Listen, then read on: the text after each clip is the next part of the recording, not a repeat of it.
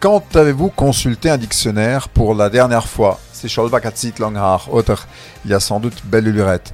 Larousse en tout cas fêtait hier les 170 ans de son dictionnaire.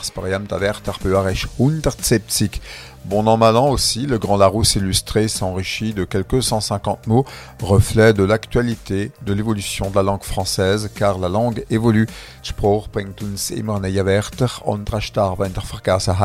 Oui, s'il y a des mots nouveaux, d'autres se meurent dans l'oubli.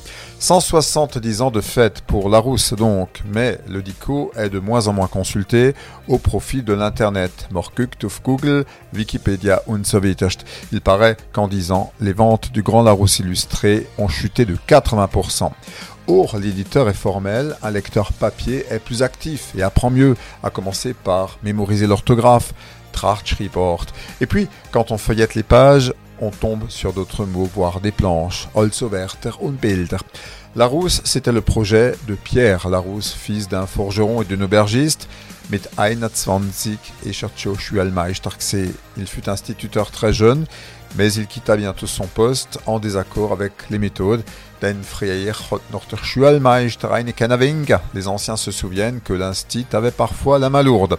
Pierre Larousse, lui, voulait juste instruire tout le monde et, sur toute chose, alles fängt mit ma.